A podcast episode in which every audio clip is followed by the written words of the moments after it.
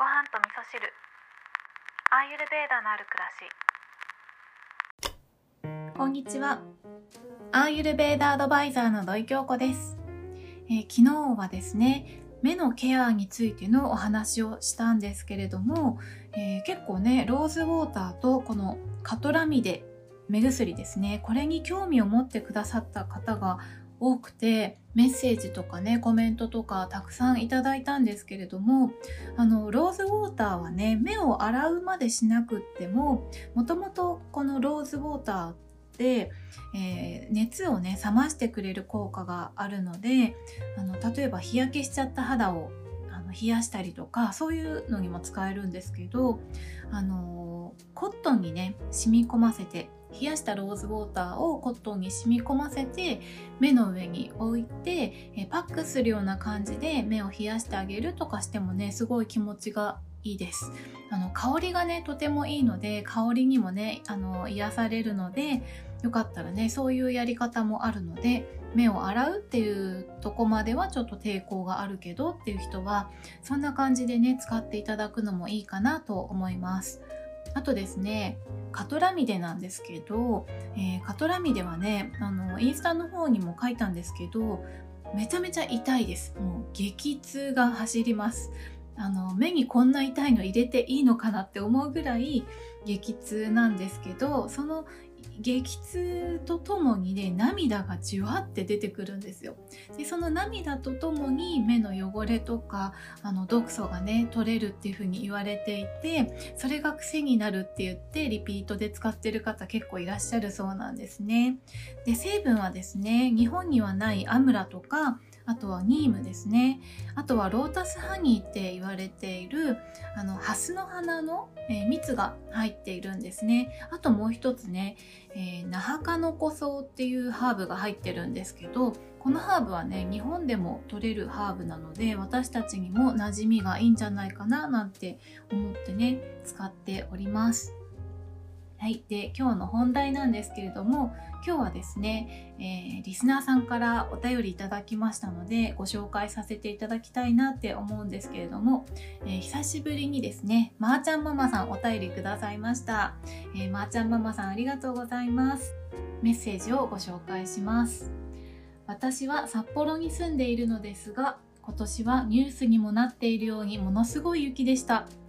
夏場なら車で20分の道も1時間半かかる日が続きコンビニで買ったおにぎりやナゲットを車の中で子供に食べさせるような毎日。そんな日が平日5日間続いた後私も子供たちも便秘気味になってしまいました。その時にふとごはみそでスープにするといいってやってたと思い出しました。週末にカットして冷凍しておいた野菜を朝適当に掴んで水と一緒にホットクックに入れてスイッチオン。帰宅後にその日の気分で味付けをして子供にはご飯やうどんパスタを少し入れて食べました。じっくり加熱されたうまみのおかげで子供たちもたくさん食べてくれおかげで子供も私も便秘が治りました。ごはみそ聞いててよかったです。いつもありがとうございます。というメッセージをいただきました。まー、ちゃんママさんいつもありがとうございます。本当にね北海道の雪すごいですよね。小学生の頃に教科書に雪国ってこんなに雪が降るよみたいな写真が載ってたんですけどそれをね思い出します。北海道の皆さんねまー、ちゃんママさんがお便りくださったようにあの車で移動の方がねきっと多いんだと思うんですけどみんなすごい大変なんじゃないかなっていうふうに思います。そうやってねなんかイレギュラーなことが起こってきたりとかするとねどうしてもコンビニとかになっちゃったりしますよね。で私もですねなんか先週忙しかったなんて言ってるんですけど今週も実はめちゃめちゃ忙しくってなんかまあ人がね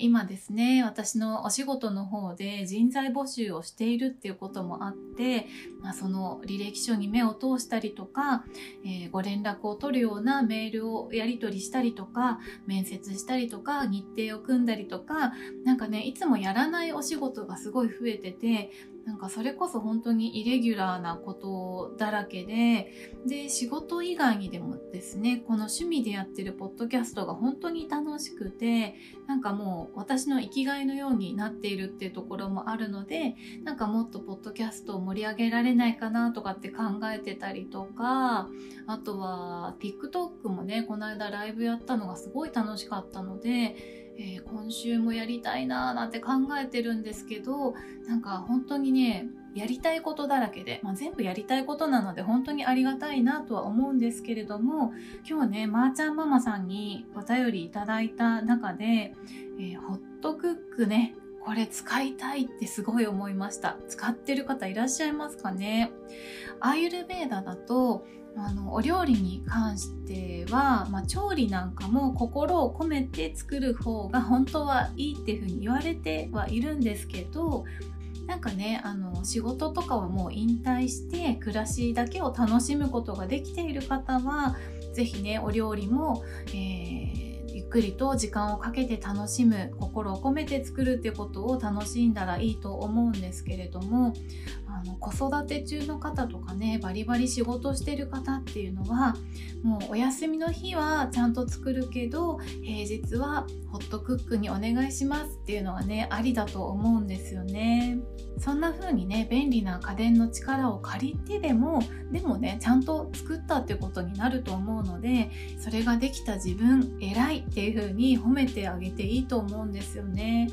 ということで今日はですね久しぶりにまーちゃんママさんお便りいただきましたのでご紹介させていただきました。でね私の実家の両親もね今年は朝ポタージュにするなんて言って、えー、ポタージュを作る家電があるそうなんですけど材料入れてスイッチポンで翌朝にはポタージュが完成しているというものを使って毎朝ポタージュを楽しんでいるようなので私もねちょっと便利な家電っていうのを見てみようかななんて思いながら最近私はですねレンタルという選択肢を一つ自分の暮らしの中に取り入れているのでこのお料理の家電もちょっとレンタルで見てみようかななんていうふうに思いました。